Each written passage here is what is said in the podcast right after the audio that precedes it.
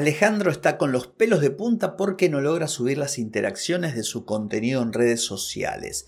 Y Daniela desde Colombia enfrenta el desafío de desarrollar con éxito una startup de educación y me pide algunos consejitos de marketing. Aquí comienza un nuevo mes y otro viernes de respuestas a oyentes.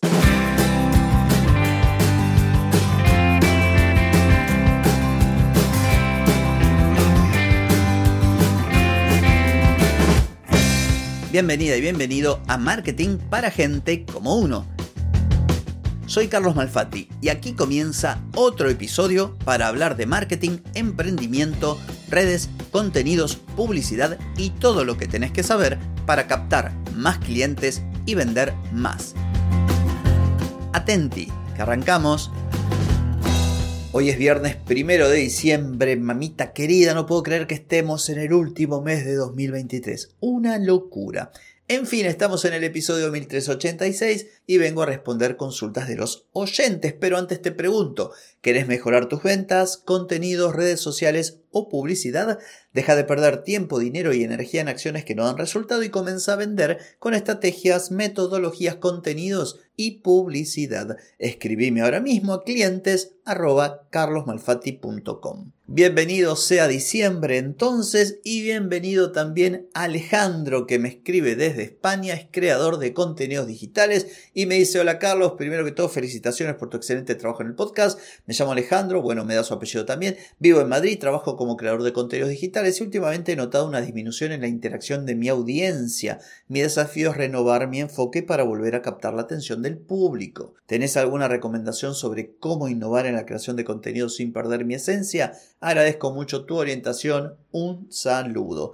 Bueno, si te dedicas a la creación de contenido y ya tenés una experiencia, lo lógico sería que ya sepas de qué va esto, en el sentido de que se trata de entender o que tendríamos que entender quiénes son aquellos a quienes van dirigidos nuestros contenidos, qué temas le interesa, qué cosa es relevante para ellos, a fin de crear contenido justamente que sea percibido como de valor. Ahora bien, en este contexto en el que hay toneladas de contenido, tanto que abruma, es necesario pegarle una vuelta de rosca y romper el patrón. ¿A qué me refiero? Bueno, si vos mirás redes sociales, prácticamente todos los contenidos se ven en mayor o menor de medidas similares. Tendrías que encontrarle la vuelta para asombrar. La idea sería que la gente acostumbrada ya a tu contenido, si es que te viene siguiendo durante cierto tiempo, le propongas cosas nuevas, de modo que generes este asombro y por qué no también personas que no te conocen, que sorprendas, salirte como diríamos del molde. Y hoy tenemos una gran aliada que es ya te imaginarás,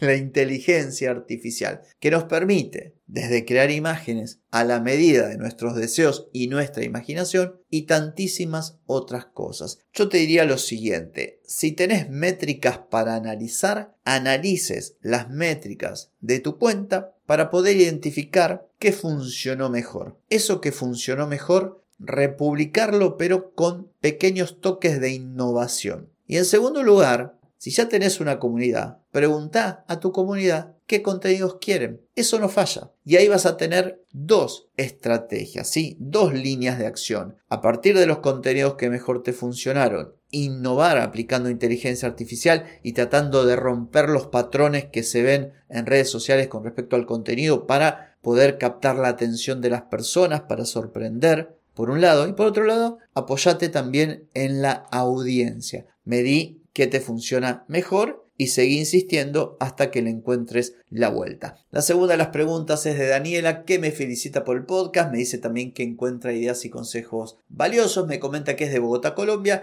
y que comenzó un proyecto pequeño como una especie de startup enfocada en soluciones de eh, educación. Y lo que quiero es hacer crecer este proyecto desde cero. ¿Qué me podrías dar o aconsejarme sobre cómo abordar estrategias de marketing para esto relacionado con la educación. Y después me agrega que son herramientas de gestión para educadores, desarrollo de software destinado a ayudar a los educadores en la gestión de clases, seguimientos de los estudiantes y etc. Bueno, por un lado tendrías las instituciones y también tendrías a los educadores. Vos tendrías que, por empezar, a identificar tus buyer persona y tratar de entender cuál sería el proceso de compra de lo que vos ofreces. Esto que llamamos Customer Journey. Imagínate, vos querés vender tu software que es para soluciones educativas, para eh, educadores. Esto puede ser visto por los propios educadores o vos podés dirigirte hacia las personas que toman decisiones dentro de por ejemplo, un colegio, una institución, deberías tratar, o trazar, mejor dicho, no tratar, dos estrategias diferenciadas para llegarle a estos dos avatares concretos que son los que a mí se me ocurren en este momento improvisando y sin mayor información. supongo que vos tendrás más información. Entonces, de acuerdo a esa información que vos tengas,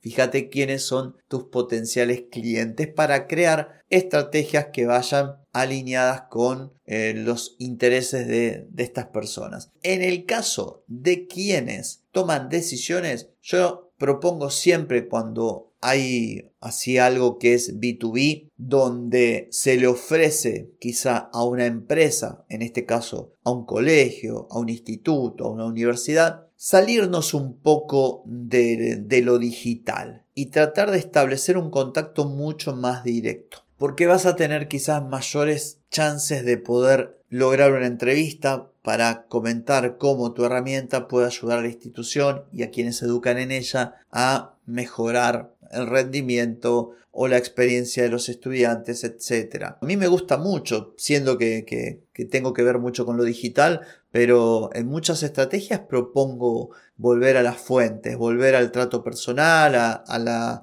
a la carta escrita a mano, enviada por el correo en un sobre, ese tipo de cosas pueden ser disruptivas en un contexto en el que todo es digital. Por otro lado, tenés quienes podrían utilizar la herramienta. Y en ambos casos, tenés que complementar cualquier acción, por ejemplo, la que te dije más artesanal, con contenido. Es obvio que tenés que generar contenido mostrando la herramienta, mostrando los resultados, mostrando distintas casuísticas de uso, en resumidas cuentas y siendo, digamos, genérico, pero yo diseñaría una estrategia más artesanal, más directa para quienes toman las decisiones y luego una estrategia más convencional donde juegue un gran papel el inbound marketing y por supuesto la publicidad. Crear mucho contenido para que tu negocio o tu proyecto o tu software esté validado en redes sociales, para poder impactar a las personas eh, con tus contenidos, con tu publicidad, de manera que también se familiaricen con lo que vos tenés para ofrecer. De más está decir que si tenés casos de éxito, si tenés testimonios, podrías incluso ofrecer una parte del software abierta y gratuita para que lo puedan utilizar y luego si quieren más funcionalidades ir a un modelo de pago. Esto es muy común en la industria del software y lo conocerás, no me cabe duda. Entonces más o menos yo iría por aquí. Así que bueno, espero que esta respuesta haya sido de utilidad para vos. También la de Alejandro, para vos que me estás escuchando, que aproveches las dos y la puedas adaptar a, bueno, a lo que estés haciendo. No tengo más que decir por hoy porque hoy es viernes, así que descansa, que viene el fin de semana, desenchufate, pasalo lindo, que el lunes nos volvemos a encontrar. Te espero, chau chau.